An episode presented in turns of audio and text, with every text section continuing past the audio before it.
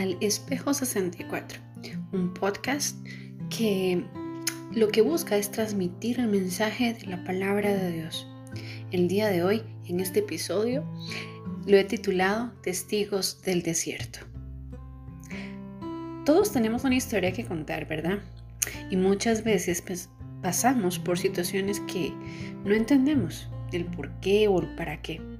A pesar de decir que confiamos en Dios y decir que su voluntad es perfecta, a veces nos sentimos tan frustrados por lo que estamos viviendo.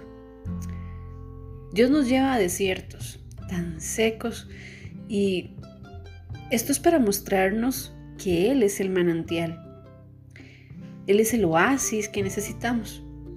Un desierto en nuestra vida puede tardar algunos días, incluso hasta años. A veces por ceder el control total, por no hacerlo, perdón, por tratar de ayudarle a Dios, ¿verdad? Cargando un poco de todo ese peso, Dios nos lleva hasta el desierto para hablarnos. Y ahí podemos tardarnos todo lo necesario hasta que por fin aceptamos ser atentos a su voz. Sabemos que esos desiertos Dios los usa también como un tiempo de refrescamiento, un tiempo para enamorarnos de Él. Estos representan hasta los procesos donde Dios moldea nuestro carácter y nos transforma a la imagen de Cristo. Esto lo sabemos porque la verdad no es fácil entender el por qué o el para qué Dios nos trae aquí una y otra y otra vez cuando a pesar de todo ya hemos dejado, soltado, arrancado toda la mala hierba en nuestro corazón y decimos quizás, ¡Hey, Señor! ¿Otra vez aquí? ¿Cuántas veces hemos caído totalmente rendidos, completamente quebrantados, diciendo, Señor, no puedo más? Oh.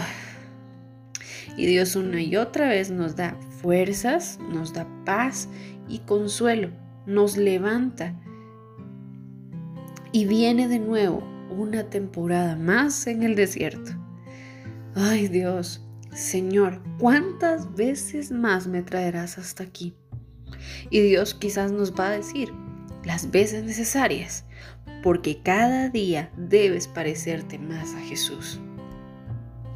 Poco a poco nos va perfeccionando y qué doloroso que es Jesús dijo, quien quiera venir conmigo, que se niegue a sí mismo, que tome su cruz y que me siga. ¿A cuánto debemos renunciar? ¿Cuántas veces más debo morir a mí misma? ¿Cuántas veces debo venir a la cruz quebrantada? ¿Cuánto más debo llorar y sentir este dolor? Pablo decía, no lo he alcanzado todo, pero me olvido de lo que tengo atrás y sigo hacia la meta, que es Cristo. La clave no solo es fijar nuestra mirada en Cristo, también es depositar toda, absolutamente toda nuestra confianza en Él. Es tener fe y perseverar, porque Dios provee el resto.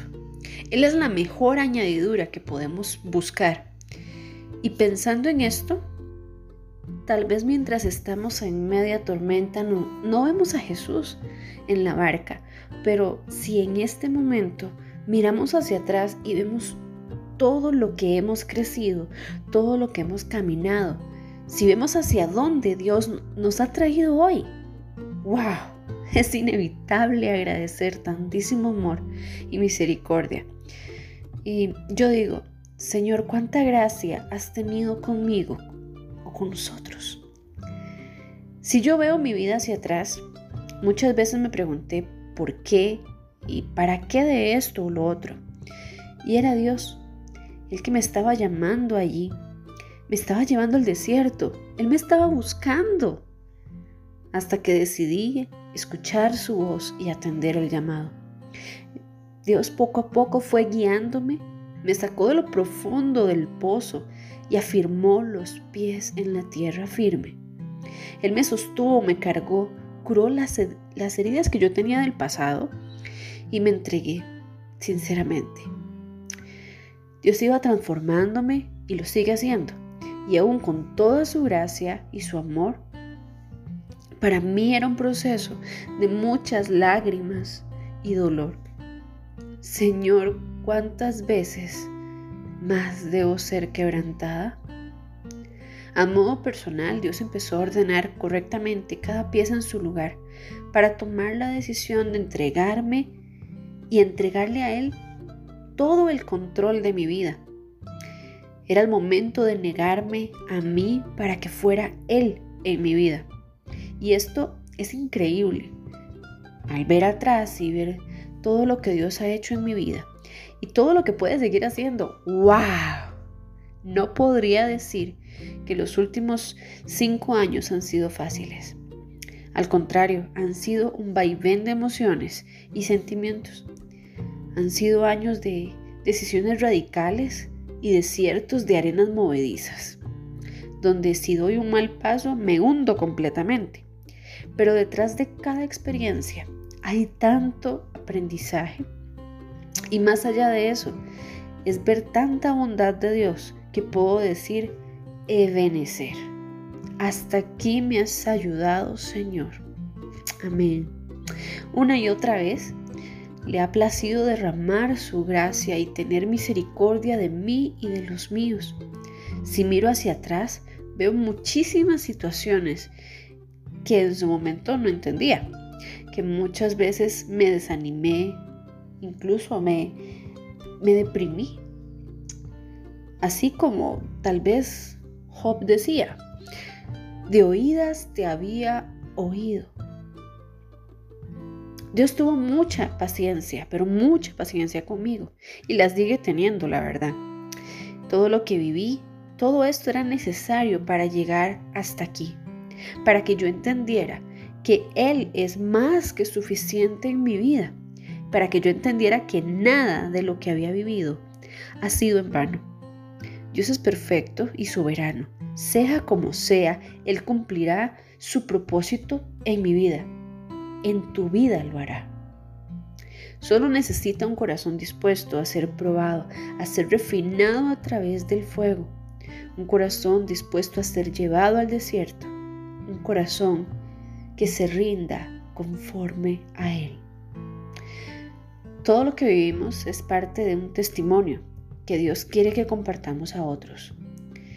Y no tengas duda, porque Él nos escogió como testigos de su poder y cómo se glorifica Él a través de nuestra vida. Esto es increíble.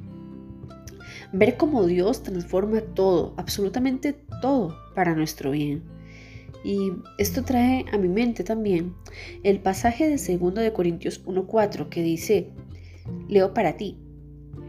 Él nos consuela en todas nuestras dificultades para que nosotros podamos consolar a otros. Cuando otros pasen por dificultades, podremos ofrecerles el mismo consuelo que Dios nos ha dado a nosotros. Ahora sí, ¿Ves que todo tiene sentido? Era necesario que las cosas sucedieran así tal cual.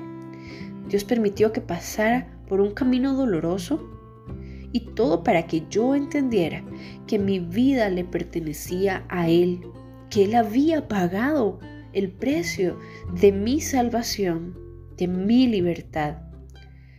A veces caminamos tantos desiertos para entender que la única fuente es Él. Dios tenía que llevarme allí para que yo cayera a los pies de la cruz. Y todo fue necesario para que Él pudiera derribar mis fortalezas y construir una nueva casa fortalecida y anclada en Él.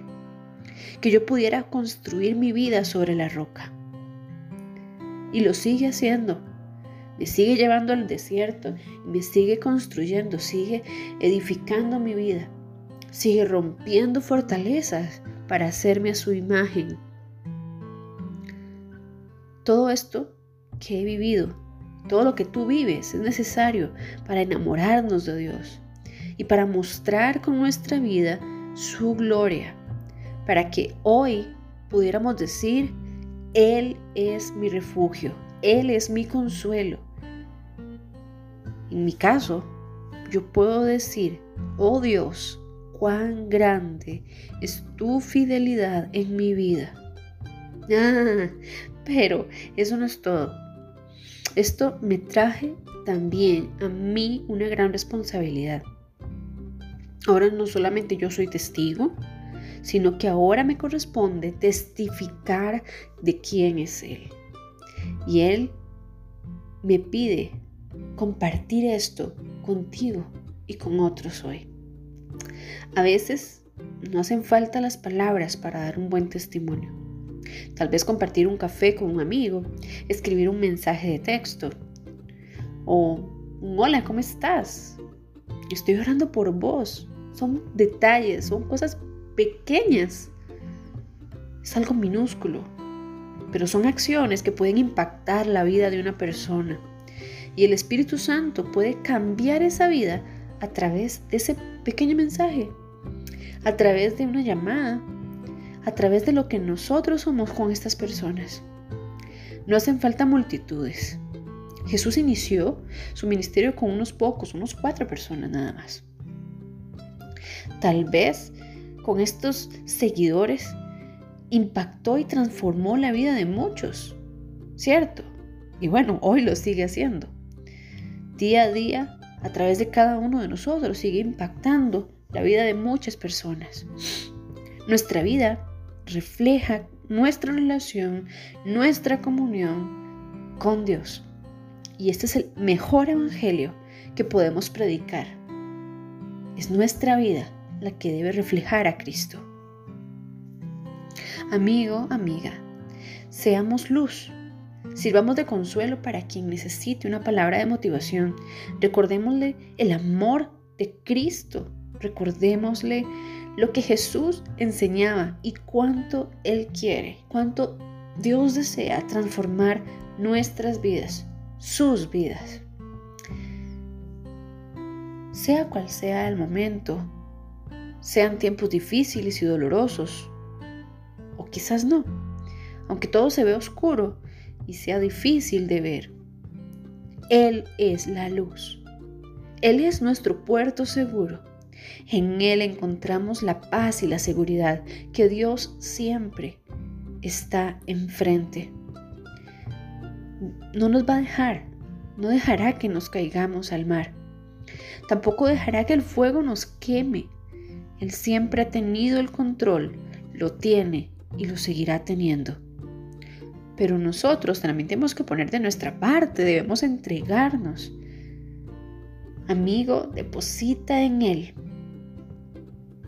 toda tu vida, para que mañana, al mirar hacia atrás, demos gloria a Dios, alabando su nombre, agradeciendo y testificando de su poder, de su verdad, de su amor, diciendo, mi Dios es bueno todo el tiempo, mi Dios es fiel. Él tiene el control de mi vida, de todo lo que hay en ella, y su propósito se cumplirá en mí. Gracias por escucharme y espera próximamente un nuevo episodio de este podcast, El Espejo 64. Bendiciones.